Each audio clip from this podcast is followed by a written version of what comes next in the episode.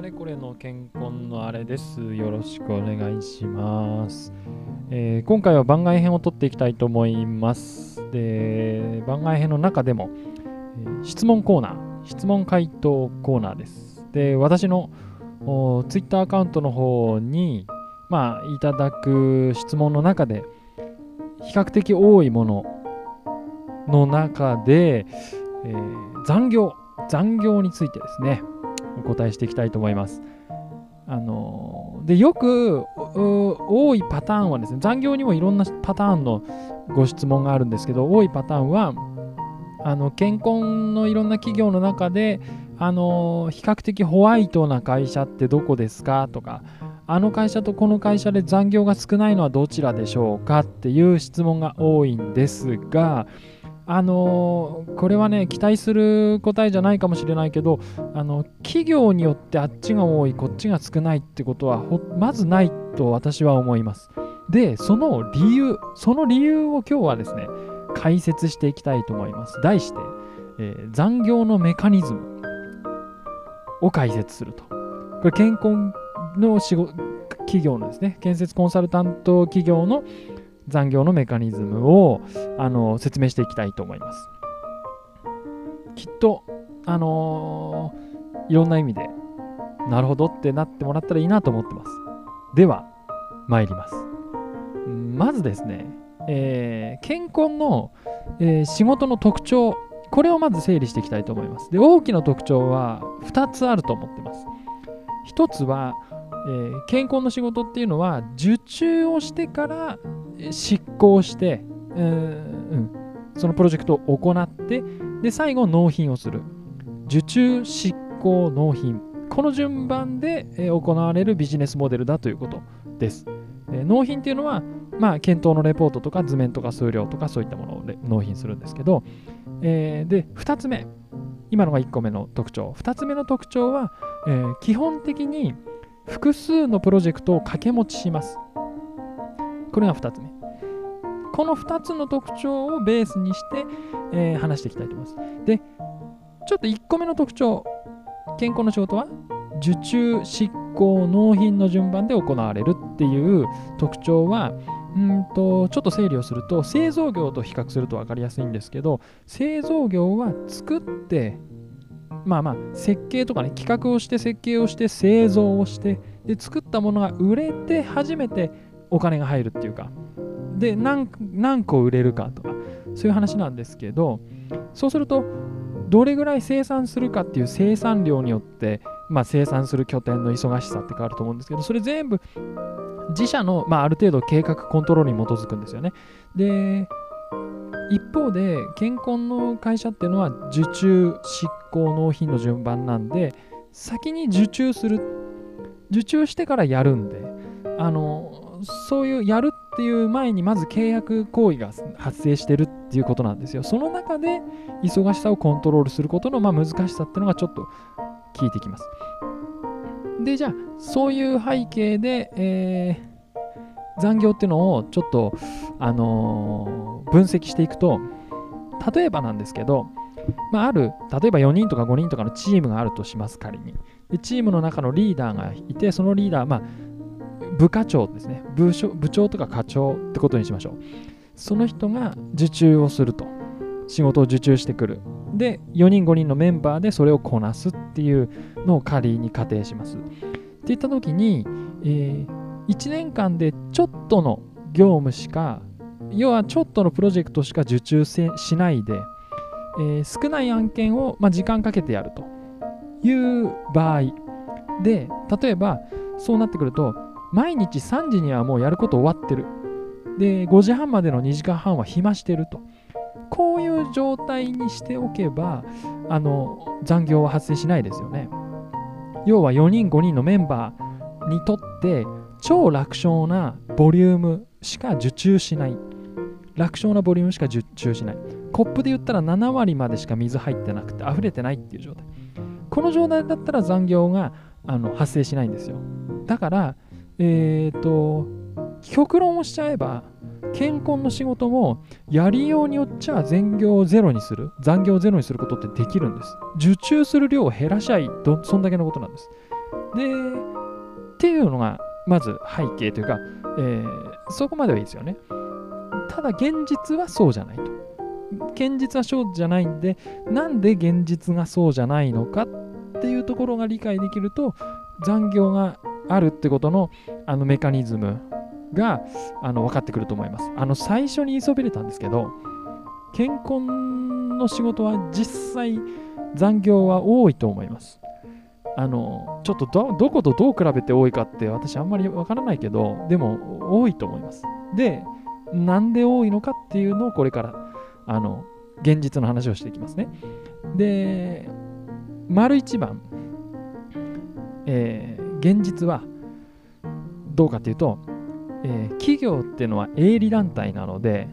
社員を肥満にさせちゃうと企業は損するんですね。さっき言ったみたいにみんなが3時で仕事がやること実際には終わっててで5時半の定時まではあの暇してるっていう状態は企業としてみればすごく損なんです。でなんでかっていうとこれは月給っていうシステムの特徴でもあります。社員が3時から5時半までの間暇をしてても仕事してても払う月給は一緒なんですよ。それが月給っていうシステムなんです。これがアルバイトみたいに3時に終わったら帰っていいと。で、3時までの時給しか払わないんだったらちょっと話が変わってくる。けど、基本的に健康の多くの企業は月給で支払ってるので、月給っていう形にした時点で、その月給の定時の時間いっぱいなるべく働いてもらった方が企業としては得なんですよ。だから企業っていうのはえー、社員の定時いっぱいの、えーと、労働量っていうかパフォーマンスを見越して受注目標を設定します。あなたの部署は5人プラス課長が1人で部長が1人いますねと。例えばですね。っていうことは、えー、普通に働いたらこんぐらいの受注量をこなせるはずですよね。やってくださいっていうのを企業が受注目標を設定します。で、この受注目標をえー、各部署は達成しようと。頑張るせいで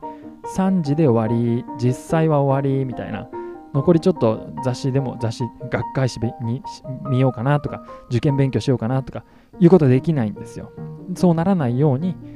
受注目標を設定されちゃうからですね。っていうのが丸1番。企業側の都合。丸2番。これは部署の都合です。でこの丸2番が一番重要だと私は思ってます。丸2番、部署では何が起こるかっていうと、あの目標と部署の実態のバランスが取れてないパターン、これが結構多いと思うんです。どういうことかっていうと、馬鹿正直に目標だけを追い求めて受注しようとする人っていうのがいる場合があるんですね。だから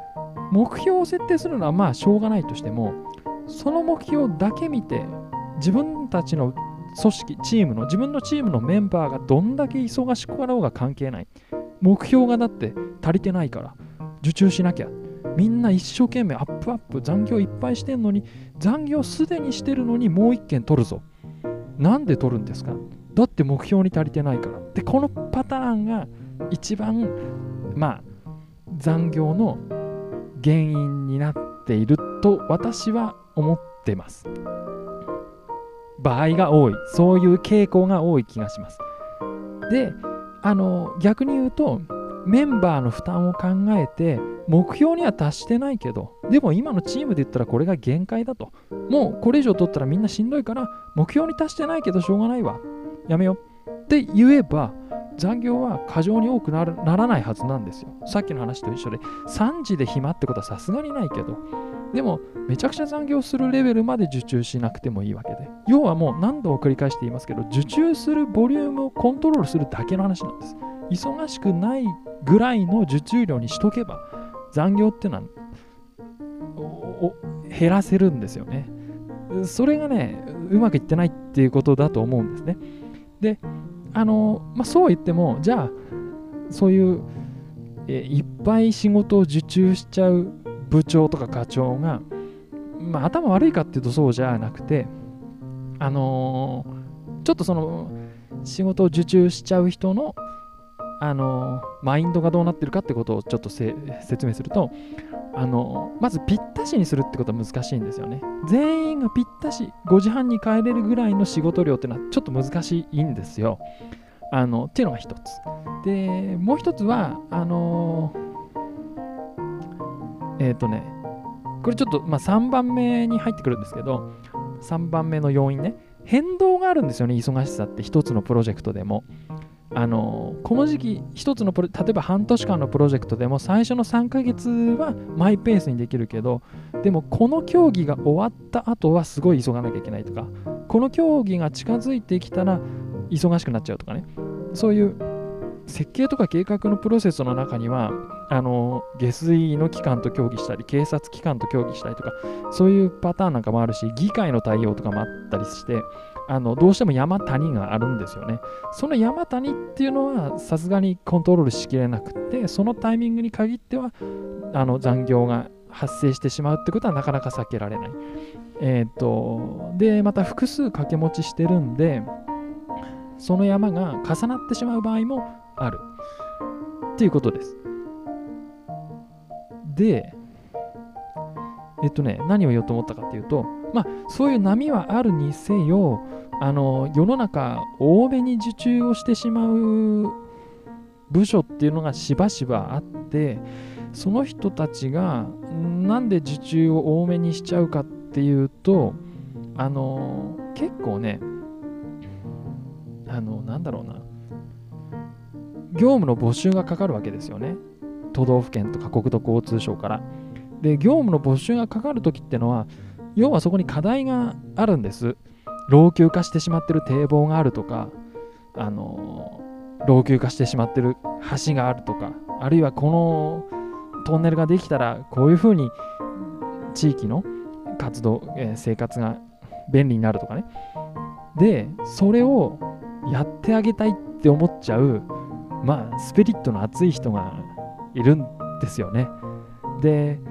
私の感じる限り多めに仕事を受注してしまうタイプの人っていうのは別にお金儲けをすごいしたいわけじゃないし欲深いわけではなくてあのすごく社会貢献したい人っていうパターンが多いと思いますだけどあので昔はそういう人についてくんの当たり前だろっていうそのテンションである場合も多かった気がする。そんな印象があります。部下は俺についてこいみたいな人が多かったような気がするんだけども今の時代はねたとえその資格を持ってて業務を受注する権利がある人が目の前にすごくやってみたい仕事があったとしてもできればねメンバーの意思を確認する。ってすごく大事だと思うんですよね。こんな仕事あるんだけどお前どう？ってでもやっぱ厳しいかなどうかなって聞いてあげるとかものすごいやりたかった時に勝手に取って取ったからやれよやるぞって言うんじゃなくて受注をしたり目指す前に話をする。うちのチームちょっと今忙しいけどでもこの仕事こういうふうに社会性が高くって自分はチャレンジしたいと思うんだけどどうかなっていうそういうコミュニケーションが取れてる組織と取れてない組織で一つ残業を同じ時間するにしてもメンタルへの負担って全然違うと思うしあのー、そうそういうメンバーの総意で受注量をコントロールするっていうマネジメントがそういうマネジメントが私は今以上に今まで以上に健康の個々のカとか部っていう単位のいわゆるチームに求められるんじゃないかなって私は強く思います。で、えっ、と、あまあそうですね。で、一つですね、外的要因があるのは、あのー、さっき山がかぶってしまうとどうしても忙しくなるっていう話をしたと思うんですけど、あの、これはですね、えーと、国、国土交通省とか、まあ、自治体も含めた近年の取り組みで、今まではあの年度末いわゆる2月とか3月が締め切りになってる業務ばかりだったんです。どうやってもどうやっても2月と3月は絶対に山がかぶっちゃうっていうそういう状況だったのがそれをばらけさせるっていう取り組みが進んで今ではかなりそのプロジェクトの締め切りがばらけるようになったんですね。これはね私はすごい効果てきめんだと思っていてあの山をコントロールできるであっちが終わったから次こっちにかかろうみたいなことがすごくやりやすくなったなって思ってますだからそれによってあの業界全体の残業ののなんだろうな極端さっていうのはすごく緩和されたと思ってますでもう一つはそうであってもやっぱりね受注をした段階で半年先とか1年先とかそういう長いスパンの仕事の山谷を正確に把握するのってやっぱ難しいんですよね。これをやったらどれぐらい忙しくなるかってだんなんとなく感覚でしか分かんなくてあのでそれをやるってなったら2人しかメンバーは当てられないとかやばくなったら23人補充しようとかってやっぱ難しいっていうかねあのそうメンバーを柔軟にやりくりするのも簡単ではないしボリュームを、うん、半年分正確に見通すっていうのは簡単ではない。で、これについては、もしかしてだけど、あの、AI とかデータサイエンスでね、